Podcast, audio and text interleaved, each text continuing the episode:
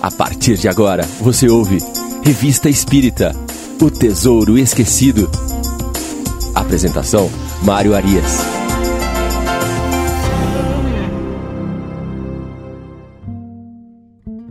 Olá, amigo ouvinte da Rádio Idefran. Eu sou Mário Arias e este é o programa Revista Espírita O Tesouro Esquecido. Chegamos no nosso programa de número 39. Iniciaremos hoje o estudo da Revista Espírita do mês de novembro de 1858. O primeiro artigo vai tratar da polêmica espírita. É o que acontecia aqui nesse momento, né? Nós estávamos vivendo ali o primeiro ano praticamente da doutrina espírita e havia uma comoção quase que mundial por esta novidade que chegava nos quatro cantos do mundo e que era agora organizada por Allan Kardec a partir do lançamento de O Livro dos Espíritos, em 57, e depois com o lançamento da Revista Espírita.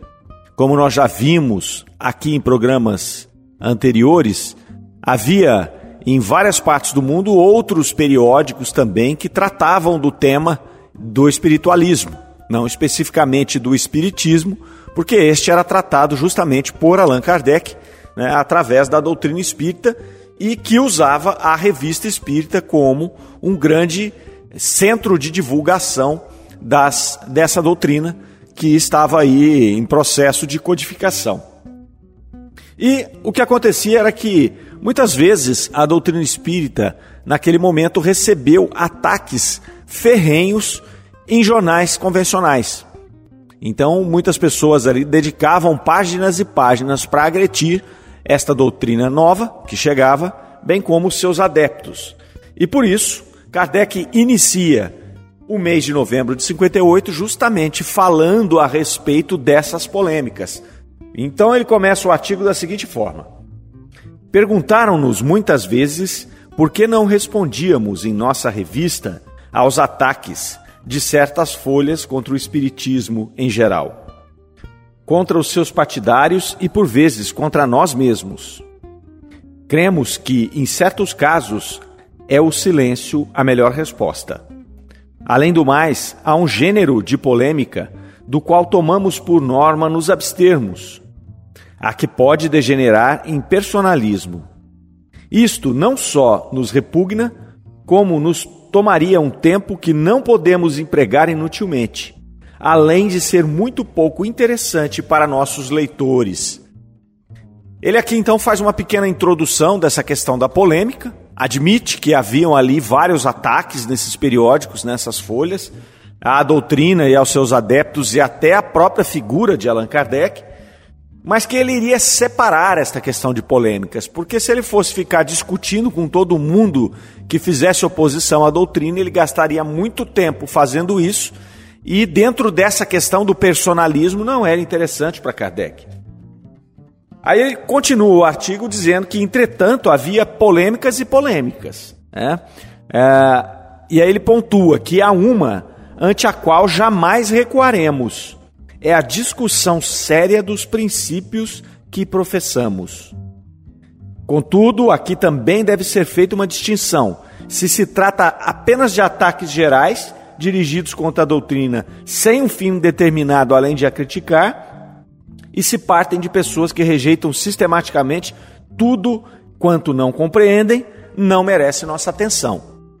Então, mesmo quando o ataque é à doutrina, a, aos conceitos, a, aos princípios básicos, se aquilo ali estiver sendo feito de modo geral, sem conhecimento de causa, também não mereceria a atenção de Kardec tampouco é, seria refutado aqui na própria revista espírita.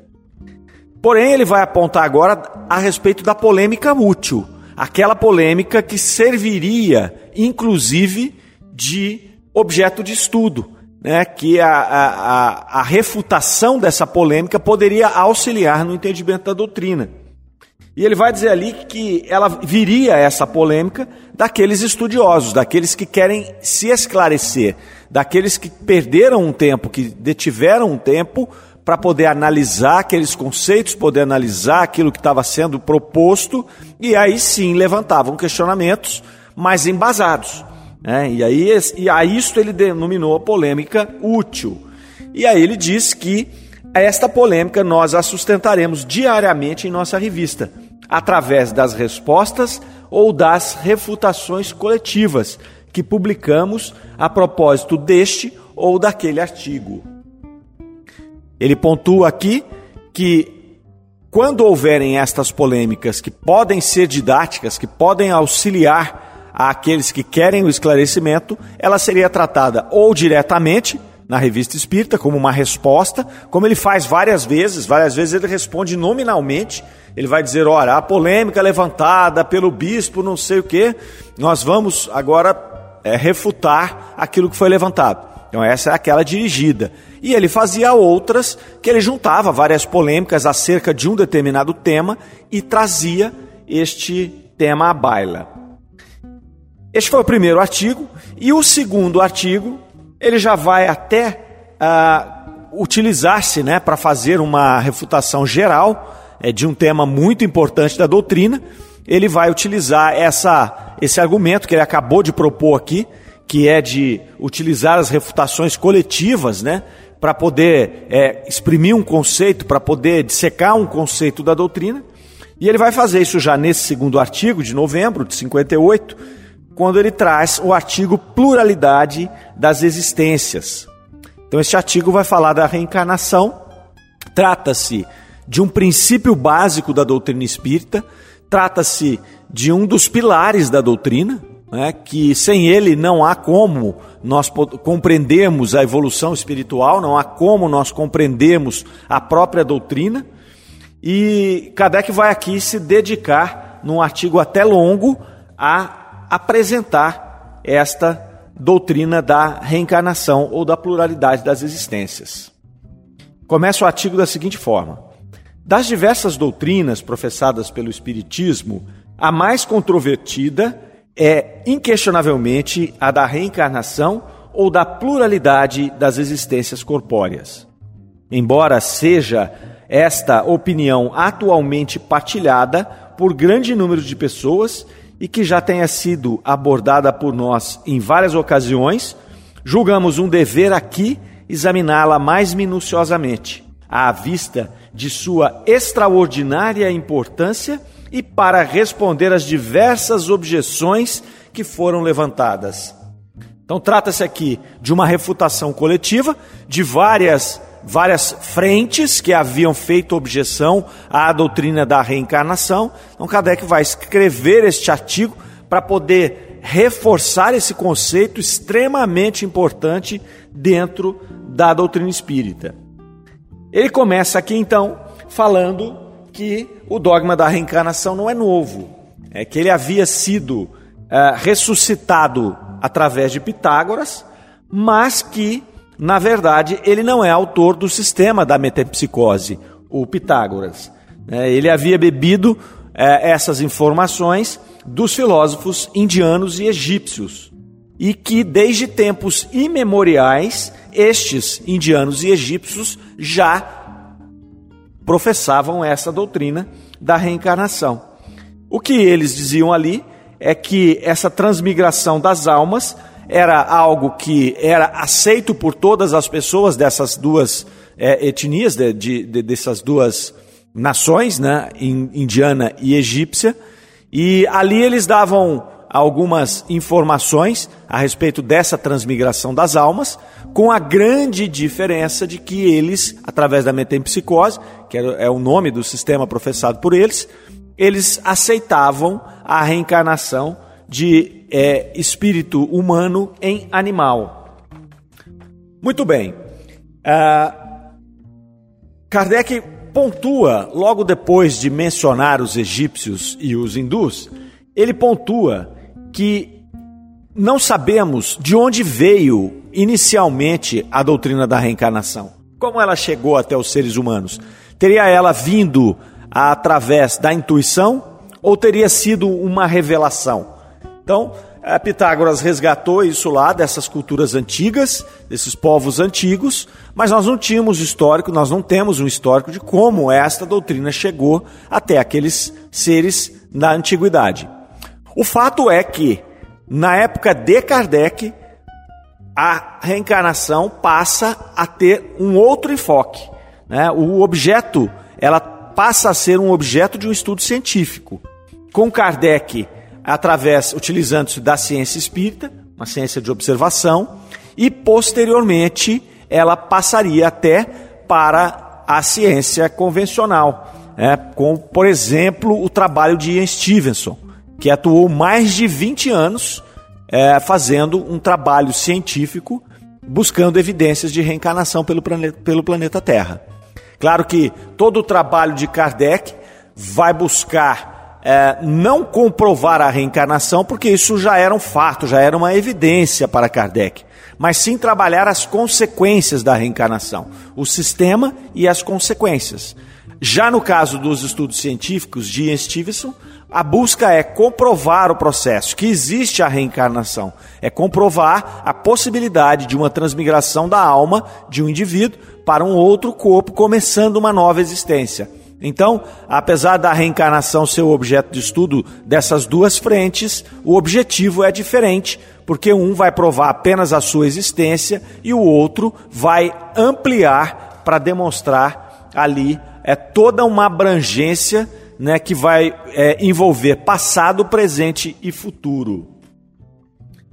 Na sequência aqui, a pontuação ela se dá em cima da diferença da doutrina da metempsicose dos antigos com a doutrina apresentada pelos espíritos para Kardec, sobretudo nesta questão que nós já mencionamos da transmigração, da possibilidade, né, nessa doutrina antiga, da transmigração do corpo de um homem para um animal. Eles tinham esta crença e os espíritos refutaram isso veementemente quando trouxeram para Kardec a questão da reencarnação.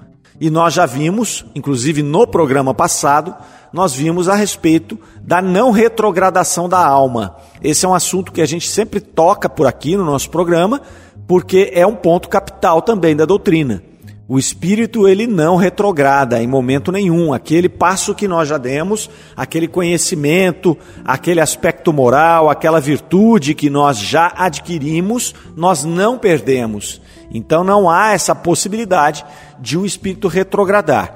E reencarnar em um animal após você já ter encarnado em um, na, na, no, no reino hominal, como um homem, é impossível porque seria justamente uma retrogradação da alma. Você perderia a sua condição de livre-arbítrio estaria sujeito apenas aos instintos, o que é uma característica dos animais. E aí ele vai dizer a respeito da chegada deste, desta doutrina, desse conceito, é, para o corpo da doutrina espírita. Alguns contraditores iam dizer ali que Kardec estava imbuído das ideias reencarnacionistas. Por isso que os espíritos acabaram concordando né, com a maneira de Kardec ver esse assunto.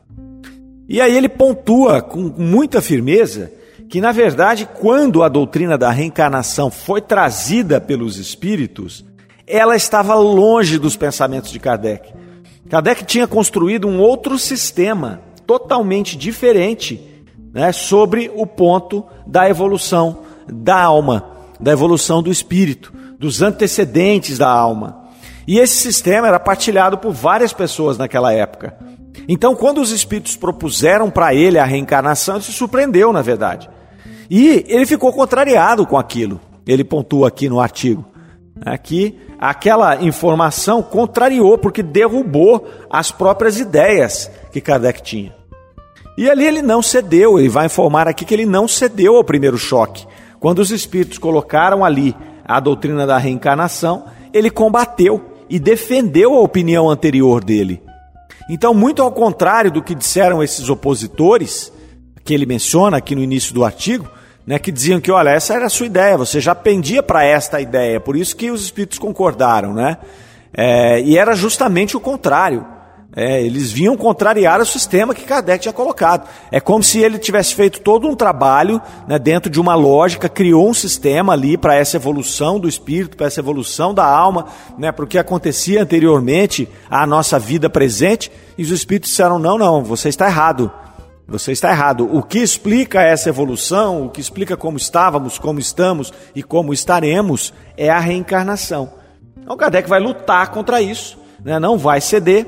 Ele tinha esta, uh, esta, esse modus operandi né, de não ceder ao primeiro à primeira colocação dos espíritos. Ele ia averiguar, ele ia checar, primeiramente usando a lógica e a razão, depois ele usava a concordância dos espíritos e depois ele usava a observação. E aí ele colocou aqui, ó, ele só aceitou esse conceito porque ele se rendeu às evidências. E aí faz uma pontuação bacana aqui também, dizendo que o uso do termo evidência, nesse caso, podia chocar algumas pessoas. Né? Porque você não tem uma evidência da questão do plano é, é, espiritual, você não consegue reproduzir aquela experiência. Então, é um conceito, a evidência é um conceito questionável para as coisas é, é espirituais. Mas o que ele coloca aqui é que para o observador atento, há fatos que, embora não sejam de natureza absolutamente material, não deixariam de constituir a verdadeira evidência. Kardec entrevistava aqui é, uma série de espíritos e essas informações também chegavam de outros lugares. Ele vai nos dizer aqui que as mesmas informações que chegaram a ele falando da reencarnação também chegaram na Alemanha, na Holanda, na Rússia e em outros países. Isso antes da publicação de O Livro dos Espíritos. Então ele começa a tomar consciência de que, antes dele publicar o Livro dos Espíritos, ou seja, não havia ele colocado ainda é, explicitamente esta ideia da reencarnação, vários países já estavam recebendo comunicações acerca desse conceito. E nós devemos lembrar que a isso Kardec denominou Conselho Universal do Ensinamento dos Espíritos. Quando havia concordância, aliás, quando vários espíritos, através de vários médiums em vários lugares diferentes, traziam um conceito doutrinário que eram compatíveis entre si. Então Kardec juntava essas várias comunicações e ali ele via aquela concordância, aquela linha central de pensamento, e a isso ele denominou Conselho Universal do Ensinamento dos Espíritos. Então havia ali essa concordância. Ele afirma aqui no artigo ainda que ele havia tido contato com mais de 50 médios, escreventes, videntes, falantes e etc., mais ou menos esclarecidos, com mais ou menos inteligência, né, alguns iletrados, e em nenhum dos casos os espíritos haviam desmentido a questão da reencarnação. Então nós estamos vendo aqui que ele vai demonstrando né, que a ideia dele não era nesta linha, que ele recebeu esse conceito dos espíritos, que esse conceito veio de vários pontos do globo ao mesmo tempo e que veio de vários médiums em várias categorias, de várias formas, né, e, inclusive através de médiums que não tinham conhecimento filosófico nenhum, que mal apenas sabiam ler. Então ele vai aqui desmontando essa ideia de que poderia ser um conceito, uma doutrina pré-concebida e que havia sido direcionada por ele. Então ele começa depois aqui fazer essa análise racional, ele vai propor uma análise racional da doutrina da reencarnação, independentemente dela ter sido trazida pelos espíritos. Então aqui ele vai defender a tese da reencarnação usando a lógica, usando a filosofia, usando a, a, uma análise racional. Ele começa aqui agora a descrever esses pontos, né, a advogar em prol dessa doutrina da reencarnação, mas abstraindo a questão dos espíritos. Ele está dizendo aqui, olha, independentemente disso ter vindo é, pelo, dos espíritos, nós vamos aqui agora conversar sobre isso de maneira neutra. Né? Então ele começa aqui, ó. Supomos falar às pessoas que acreditam num futuro qualquer após a morte, e não àqueles que tenham nada como perspectiva, ou que desejam mergulhar a alma num todo universal, sem individualidade, como gotas de chuva no oceano, o que vem a ser praticamente o mesmo. Se, portanto, acreditais num futuro qualquer, não admitireis, sem dúvida, que ele seja igual para todos, pois, de outra forma, qual seria a utilidade do bem? Por que constranger-se? Por que não satisfazer a todas as paixões, todos os desejos, mesmo que em detrimento de outros, sendo que isso não teria a menor importância? Ele aqui define então qual é o público, primeiro. Né? Não adianta eu falar para o materialista, não adianta eu falar para aquele que acredita que morreu, acabou tudo. Porque esse não vai entender a reencarnação, esse não, é, ele não tem o pressuposto básico da sobrevivência da alma para acreditar na reencarnação.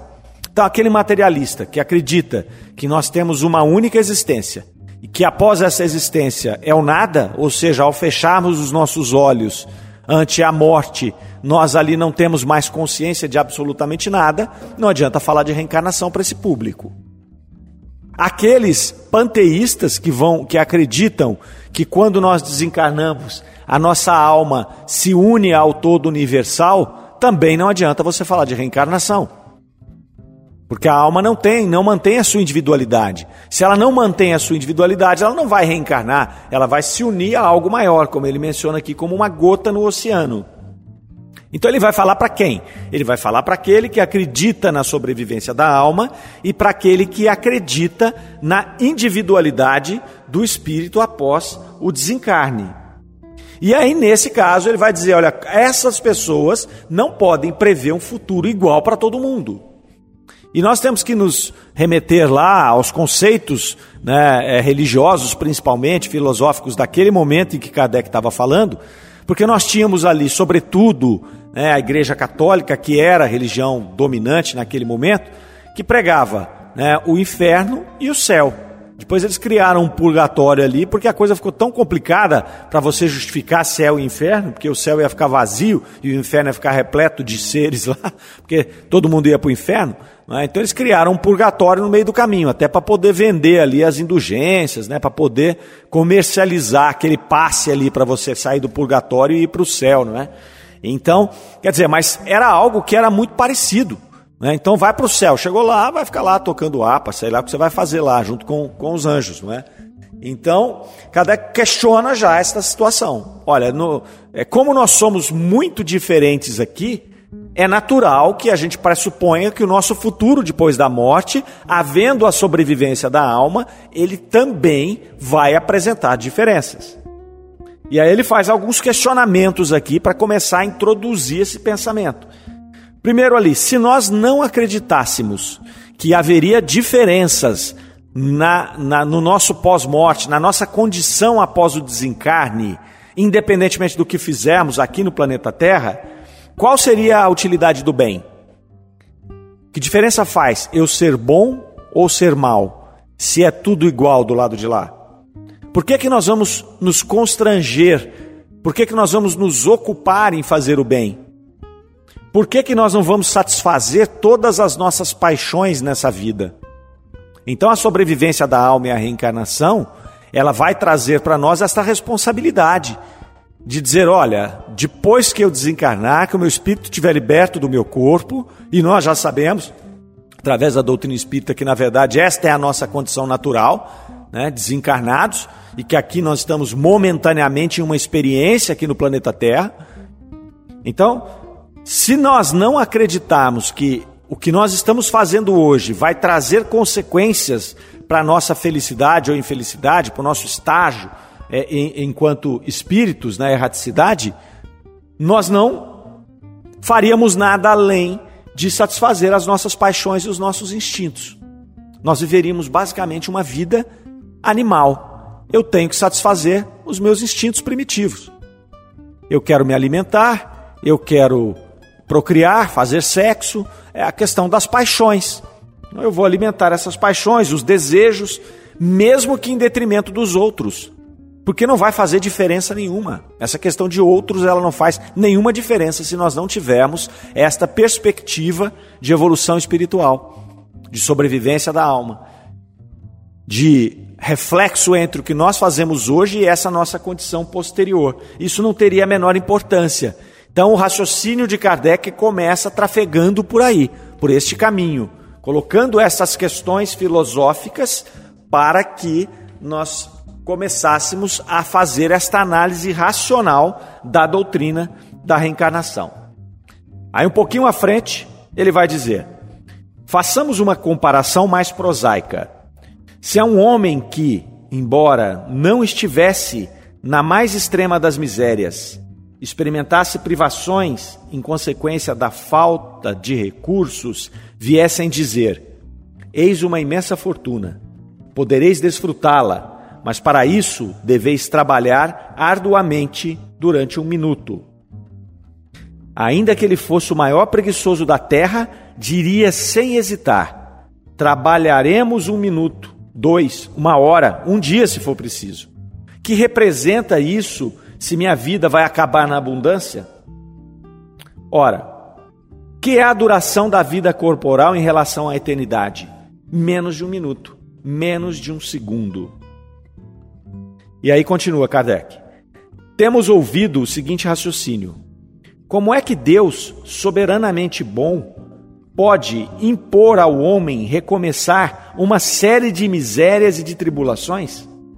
Acaso acharia ele que há mais bondade em condenar o homem a um sofrimento perpétuo em consequência de alguns momentos de erro do que dar-lhe os meios de reparar as próprias faltas? Então aqui Kardec já começa a traçar os argumentos daquelas perguntas que ele fez no trecho anterior que nós lemos. O primeiro dele aqui, ele faz uma analogia né, de uma pessoa que seria aí, no exemplo que ele deu, o maior preguiçoso da terra, e que alguém chega e diz para ele: Olha, é, você tem aqui uma riqueza incomensurável e você precisa trabalhar um minuto para ter acesso a essa riqueza. E o raciocínio desse preguiçoso diz: Olha, eu trabalho um minuto, uma hora, um dia, dois, dez, um ano, para ter esta abundância que você está me dando. Então, Kardec está fazendo aqui uma relação entre esta, esse exemplo que ele deu, didático, e a nossa vida no planeta Terra.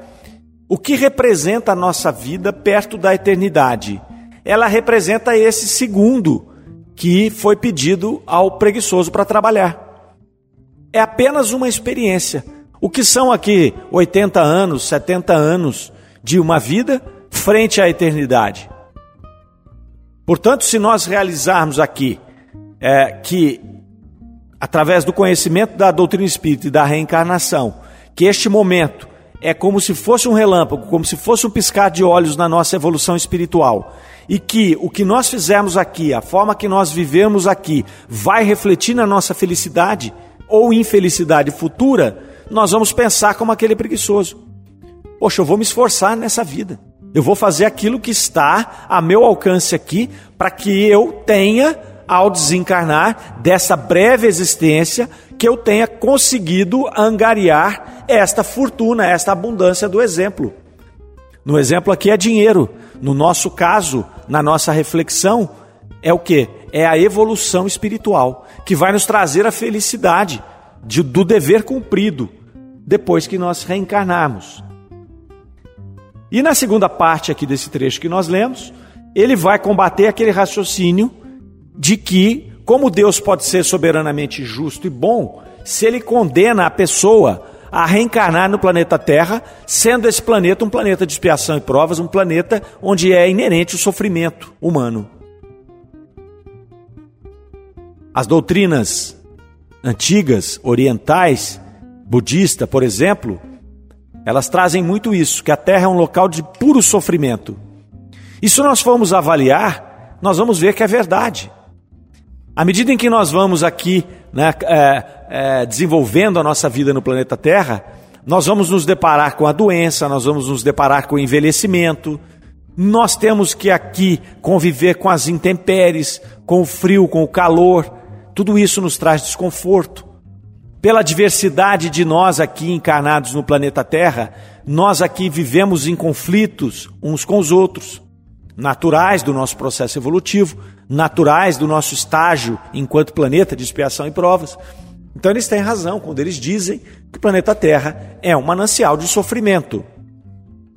Obviamente que nós sabemos que nós temos exatamente aquilo que construímos e aquilo que merecemos e aquilo que precisamos no nosso atual estágio evolutivo. Mas quando se questiona Deus por isso, poxa, vem cá, eu já tenho uma vida de sofrimento aqui. Quer dizer que eu vou morrer e vou ganhar uma outra vida dessa de sofrimento? Que Deus é esse que vocês estão dizendo? E aí, a refutação de Kardec, o argumento de Kardec é o seguinte: tá bom, tire a reencarnação então e pense num Deus que vai te dar uma existência só e depois vai te condenar eternamente pelo que você fez em uma existência apenas. Então nós vamos ter uma chance só. É o que nós dissemos há pouco: o inferno estaria sobrecarregado e no céu tinha meia dúzia de, de gato pingado. Porque se nós formos olhar a história da humanidade, quem de fato teria ido para o chamado céu? Quem teria passado por esse planeta aqui de expiações e provas e não teria cometido nenhuma falta? Quem teria em uma encarnação alcançado a perfeição espiritual? Ninguém. Ninguém. Ah, mas tem Jesus. Não, Jesus já veio para cá, ele já tinha feito isso em outras encarnações. Né? E tem alguns espíritos aqui que conseguiram caminhar, conseguiram né, entrar aqui, talvez como espíritos da terceira ordem, e passaram para a segunda ordem. Os demais que aqui vieram e tiveram, que foram os modelos, os exemplos que vieram para cá, vieram em missão. Eles já estavam evoluídos. Uma encarnação é muito pouco para que a gente possa é, angariar a nossa evolução espiritual. E é por isso, e aí sim está a justiça de Deus. Como é que ele vai, através de alguns momentos de erro, dessa mesma colocação que Kardec fez, que a nossa vida é um piscar de olhos perto da eternidade, como é que o que nós fizemos nesse piscar de olhos poderia ser imputado a nós algo eterno posteriormente? Aí não teria justiça divina. Então vejam que esses argumentos não têm nada a ver com aquilo que foi trazido pelos espíritos. Na semana que vem, uma vez que nós já estamos chegando ao final deste nosso programa de hoje, nós daremos sequência na análise deste importante artigo trazido por Kardec em novembro de 58 na Revista Espírita. Nós esperamos contar com a presença de todos, com a companhia de vocês, nossos ouvintes, e que nós possamos refletir sempre sobre essas lições trazidas e compiladas pelo mestre lionês. Desejo a todos uma excelente semana. Fiquem com Deus. Até a próxima. Você ouviu Revista Espírita O Tesouro Esquecido.